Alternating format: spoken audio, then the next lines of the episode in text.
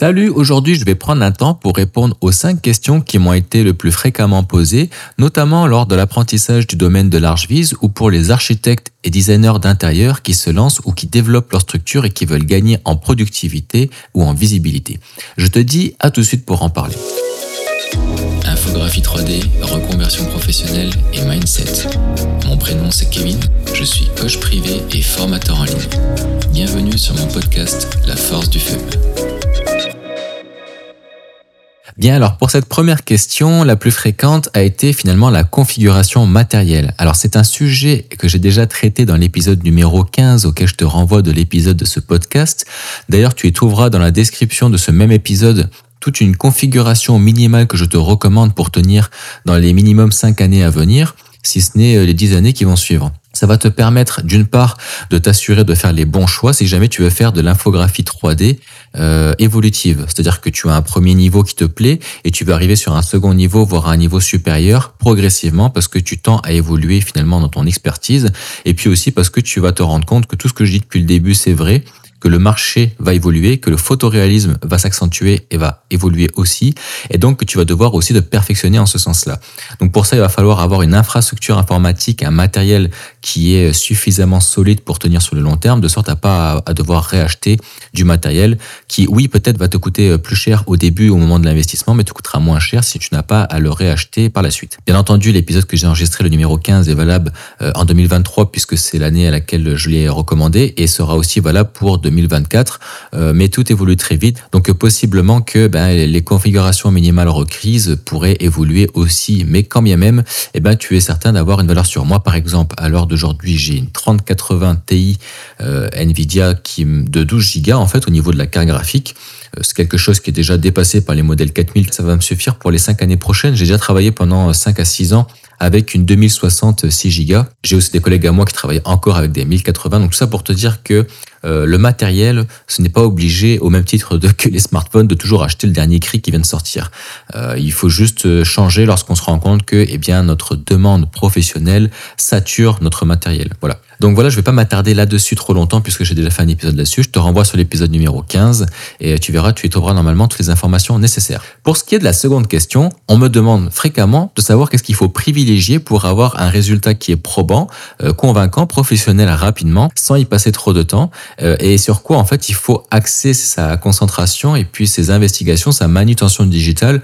Euh, qu'est-ce qui va apporter finalement la plus grande plus-value, la plus grande beauté ton image. Alors moi j'aime bien à chaque fois parler de la loi de Pareto parce que même si on commence à en avoir fait le tour sur divers sujets dans divers domaines, ça reste qu'elle est toujours valable. Et, euh, et, cette fameuse loi de Pareto, si tu ne la connais pas, en fait c'est ce qui va te permettre avec 20% euh, d'action d'avoir 80% des résultats. Euh, donc optimiser par exemple 20% de son temps pour se libérer 80% en fait de son temps, de sa planning, puisqu'on est capable d'être plus productif sur ces 20% là comparativement des fois à des investigations qu'on peut faire tout au long de la journée et qui en bout de ligne nous apportent pas grand chose une fois qu'on va se coucher. Et ça, c'est des choses qui m'arrivent encore à l'heure d'aujourd'hui. Des fois, je m'éternise à éteindre des petits feux, à répondre à des mails, à, flâner un petit peu sur Internet et tout, alors que, eh bien, quand je me segmente à une tâche dédiée, pendant une, une, période dédiée, eh bien, j'arrive à, en général, finaliser cette tâche-là durant la période donnée. Par exemple, si tu te dis, eh bien, je vais faire un rendu 3D aujourd'hui, bah, tu vas passer toute la journée à faire ton rendu 3D. Par contre, si tu te dis, je vais faire un rendu 3D dans la matinée, c'est-à-dire en, une demi-journée, il est possible que tu arrives à faire déjà 80% de la beauté d'une image dans cette période-là. Et le reste, après, bah, soit tu le livres, soit tu vas un petit peu dans le perfectionnisme, mais euh, tu es déjà capable d'être beaucoup plus productif ou productive. Donc ça, eh bien, pour répondre à cette question-là, qu'est-ce qu'il faut privilégier? Je te dirais, en premier lieu, ça va être la composition de l'image, c'est-à-dire le placement de la caméra euh, et puis euh, la gestion finalement euh, de l'harmonie, de la composition, du mobilier, etc. Et ça, ça c'est la première chose, et c'est parallèle au lighting, c'est-à-dire à, l'éclairage. Si jamais tu gères une belle harmonie au niveau du placement du mobilier, au niveau du placement de la caméra, et que tu proposes un lighting, donc un éclairage naturel ou avec des appuis artificiels euh, qui est euh, esthétique, et eh ben en fait, tu as déjà fait 80% de la beauté de ton image. Le reste, les textures et, euh, et puis après, le photoréalisme avancé, c'est vraiment secondaire. C'est pour une demande spécifique et puis c'est pas euh, des détails que forcément tous les clients vont voir. Je me suis rendu compte déjà en travaillant en agent d'architecture, avant je m'attardais beaucoup sur les détails, et puis finalement, euh, à force de travailler avec Lumion, euh, où on devait assumer un très gros volume de commandes, je devais vraiment faire des scènes très simples et très rapides. Et donc ça m'a appris à revoir les fondamentaux, à me concentrer sur ce qui apporte finalement les 80% de plus-value avec mes 20% d'action, et, euh, et, donc à revoir des choses que je pensais comme acquis et qui m'ont aussi fait évoluer dans le photoréalisme avancé après. Donc ça c'est un des exercices justement que je mets à disposition dans mon coaching, puisque euh, je me suis rendu compte que c'était ce qui nous faisait vraiment aiguiser notre œil et, euh, et améliorer notre productivité euh, à force de répétition. Donc voilà pour la seconde question. Au niveau de la troisième question, euh, il m'a été demandé de savoir qu'est-ce qu'il fallait utiliser comme moteur de rendu quand on n'avait pas une configuration euh, matérielle très élevée et qu'on n'avait pas forcément le budget pour investir dedans? Alors, D5 Render est quand même énergivore. Euh, je te dirais que il est optimisé pour fonctionner avec une 1660. Euh, pour autant, il est recommandé d'avoir du RTX, au minimum une 2060 avec. Euh, moi, je te recommande d'avoir une carte graphique qui a 8 Go de mémoire vidéo au minimum et euh, donc d'avoir une 3060 ou une 4060 au minimum. Donc ça, c'est quelque chose que je recommande justement dans l'épisode numéro 15. Pour ce qui va être du moteur de rendu, il faut savoir que Enscape demande moins de ressources. Euh, par contre, il est plus cher. Donc, euh, il faut voir. En effet, si tu n'as pas l'argent pour investir dans une configuration supérieure, est-ce que tu as vraiment envie de t'ajouter eh bien des abonnements plus dispendieux mensuellement et annuellement? Euh, Alors que des 5 Render, oui, va peut-être te prendre plus de ressources, mais au final, tu vas pouvoir économiser pour investir peut-être dans une carte graphique avec un abonnement moins cher. Donc ça, c'est à considérer quand même aussi. Sinon, eh bien, euh, virer pour euh, SketchUp est quand même intéressant parce que euh, il va te permettre. Alors, je parle de, SketchUp parce qu'en général, si tu te poses toutes les questions que je suis en train d'énumérer, eh bien, c'est que tu as un niveau intermédiaire débutant. Donc, tu vas pas forcément être sur 3ds Max avec un viré pour 3ds Max, par exemple. Donc, pour un viré pour SketchUp, eh bien, je te recommanderais d'investir ton workflow, c'est-à-dire ton temps et ta ta méthodologie en fonction de ton périphérique informatique. Si ta carte graphique est ton périphérique informatique le plus puissant, dans ce cas-là, eh bien, tu vas utiliser le mode GPU, c'est-à-dire le mode d'exportation avec la carte graphique, puisque Viré est capable de switcher entre la carte graphique, le processeur, ou alors un mix des deux avec un hybride qu'on appelle le coup d'accord. D'ailleurs, si tu ne sais pas c'est quoi la différence entre le mode d'exportation, le mode de calcul CPU, GPU et CUDA, eh bien, je t'invite à écouter l'épisode numéro 115. Alors cette fois-ci, c'est pas le 15, mais le 115, dans lequel je t'explique vraiment tout ça en détail tu verras que c'est important de savoir la différence et d'utiliser ces genres de moteurs de rendu hybrides, au même titre par exemple que Blender qui est capable aussi de proposer en fait une permutation des modes de calcul de la Global Illumination avec son très puissant moteur de rendu natif et gratuit Cycle. Donc euh, pour répondre à cette troisième question, eh bien euh, il faut optimiser euh, le moteur de rendu qui va permettre de switcher entre la carte graphique euh, ou alors le processeur. Si ton processeur est le plus puissant, bah, du coup, tu fais des rendus en mode CPU. Euh, si c'est l'inverse, bah, tu vas faire euh, ton rendu en mode euh, GPU.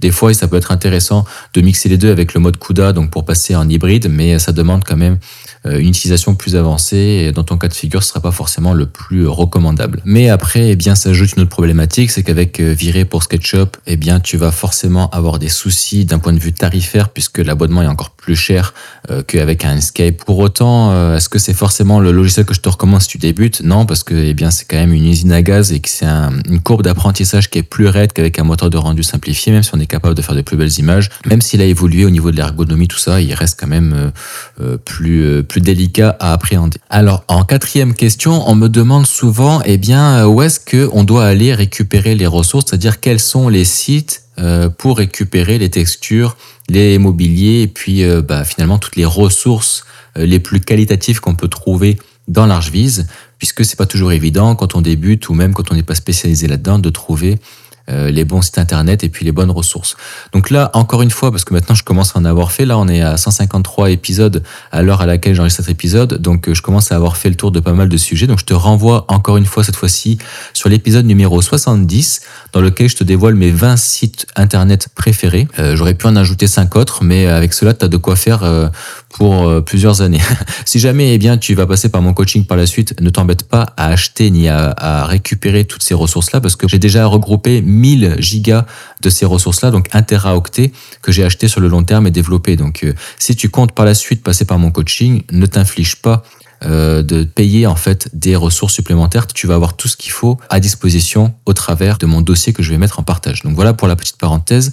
Et enfin, pour la cinquième question, alors là c'est souvent des utilisateurs euh, qui ont un certain niveau d'expérience. On me demande quelle est la meilleure pratique finalement pour présenter un projet de visualisation architecturale à un client. C'est-à-dire comment arriver à bien se vendre, à paraître professionnel et être convaincant pour créer euh, et susciter l'intérêt de sa clientèle Eh bien ça, ça va dépendre de ton offre de service, à savoir si tu vas privilégier un volume, c'est-à-dire un ratio temps-qualité extrêmement intéressant avec un moteur de rendu simplifié pour répondre à plus de commandes, ou alors, si tu veux, eh bien, faire comme moi et te positionner sur un réalisme plus avancé. Dans ce cas-là, ben, je te recommanderais de mettre en avant ton portfolio, tout simplement. Je pense que tu le sais déjà à l'heure d'aujourd'hui si tu me suis depuis un moment. Mais quand bien même, si tu me découvres, euh, je l'ai répété plusieurs fois dans les épisodes d'avant et je le répéterai jamais assez.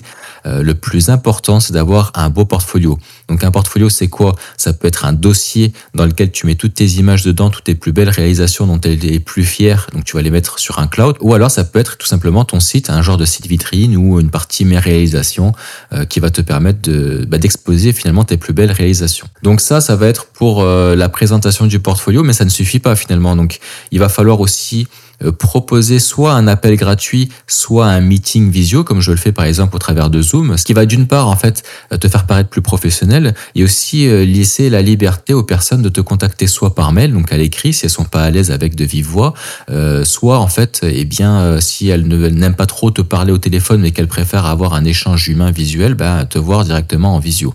Donc ça laisse quand même trois choix contact par mail, euh, contact par téléphone ou alors euh, contact en visio. Et là, au travers de ça, tu vas pouvoir faire une belle présentation au travers de ton portfolio, comment tu travailles, écouter ses besoins, montrer finalement que tu es à l'écoute et puis que ton, objectif principal finalement c'est l'accompagnement jusqu'à satisfaction. Présenter ton portfolio pour amener eh bien le niveau de qualité que tu mets en avant ou alors eh bien ne pas présenter le portfolio spécifiquement euh, mais euh, voilà, dire que tu es capable d'assumer un gros volume de commandes, puis montrer quelques projets par-ci et là que tu avais stockés sur ton ordinateur sans pour autant les exposer publiquement. Et pourquoi pas aussi eh bien présenter ça avec une page de vente hein, dans laquelle tu vas regrouper finalement toutes les étapes. Ça t'éviterait peut-être de répéter les choses euh, de façon trop récurrente. Si jamais c'est une prise de contact par téléphone ou une prise de contact par mail, ça va te permettre eh bien d'appuyer avec euh, un retour visuel euh, alors que tu vas pouvoir le faire en live directement si tu es en visio. Donc une petite page euh, de vente ou une page internet qui regroupe finalement tes étapes de création, euh, etc. Bah, ça peut toujours être quelque chose de très intéressant. Le plus important, c'est de montrer euh, que tu es expérimenté et que tu comprends les besoins de ton client et en même temps, eh bien que tu es confiant au service que tu proposes, quitte à faire une offre promotionnelle de bienvenue pour le premier projet. Ça pourrait être par exemple un moins 30, moins 50%, voire même gratuitement. Si jamais tu veux aller euh, charmer un client de luxe euh, bien placé en termes de visibilité, puis que tu veux absolument avoir dans ton carnet client, ça c'est quelque chose que je recommande aussi. D'ailleurs, j'en ai parlé dans l'épisode où je dis, eh bien, euh, je dévoile ma méthode infaillible pour travailler avec une clientèle prestige. Eh bien voilà, j'espère avoir répondu avec ces cinq questions à quelques-unes des questions que tu aurais pu te poser de ton côté. Et, euh, eh bien, si jamais tu as écouté l'épisode jusqu'au bout, mais que tu n'as pas encore eu la réponse aux questions, puisque je te renvoie sur les épisodes auxquels j'en parle, je t'invite vraiment à prendre le temps pour euh, faire un retour en arrière et les écouter, parce que, eh bien, euh, j'ai traité le sujet plus en détail, en profondeur. Je te remercie pour ton écoute jusqu'ici, et puis je te dis à la prochaine pour l'épisode suivant. Salut